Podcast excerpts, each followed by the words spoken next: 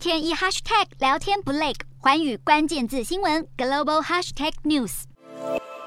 法国国民议会在十一号进行对新内阁的不信任动议表决，结果只有一百四十六张赞成票，距离过半数的两百八十九票门槛还差一大截，毫无悬念的倒阁失败。提出不信任动议的左翼联盟表示，自己的本意不是要推翻政府。法国政府上周开出了新内阁名单，却被在野党批评只是同一批人在洗牌。再加上总统马克宏最新被揭露的 Uber 游说争议，都成为左翼用以发动倒阁的武器。然而投票结果开出，赞成票未过半，甚至左翼联盟内部都没能全员赞成倒阁，让总理伯纳和他的新政府目前算是站稳了脚跟。极右派的国民联盟势力也拒绝投下赞成票，批评左翼提出的不信任动议是诈骗动议，更认为法国不需要体制危机。其他立场与执政党较接近的党派也表示，这次的动议太过粗暴，会失败是不出所料。